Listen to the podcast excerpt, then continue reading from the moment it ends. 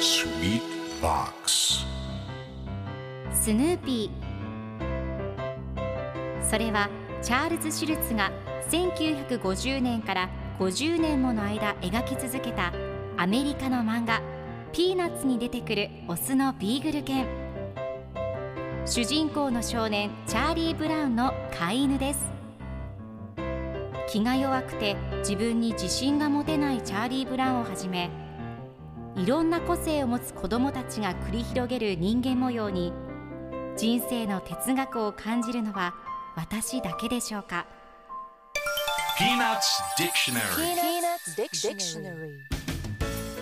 ピーナッツ・ディクショナリーこのコーナーではスヌーピーを愛してやまない私高木マーガレットが物語に出てくる英語の名台詞の中から心に響くフレーズをピックアップこれを聞けばポジティブに頑張れるそんな奥の深い名言を分かりやすく翻訳していきますそれでは今日ピックアップする名言はこちら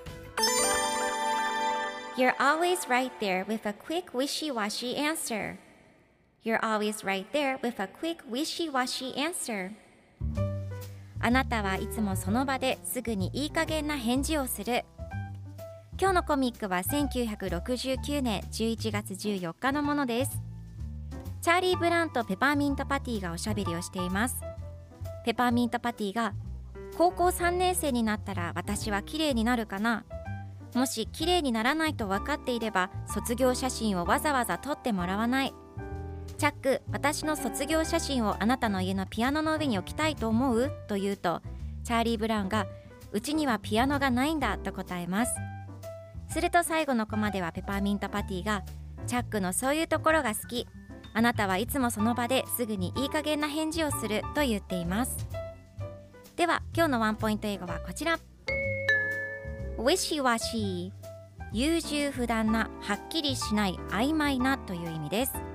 今回のコミックでは A quick wishy-washy answer と出てくるので曖昧なはっきりしない返事という意味になります。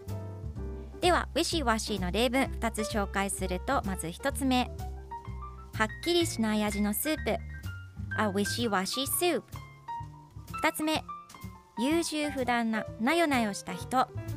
A wishy-washy person それでは一緒に言ってみましょう。Repeat after me ウィシワシウィシワシグッジョーブ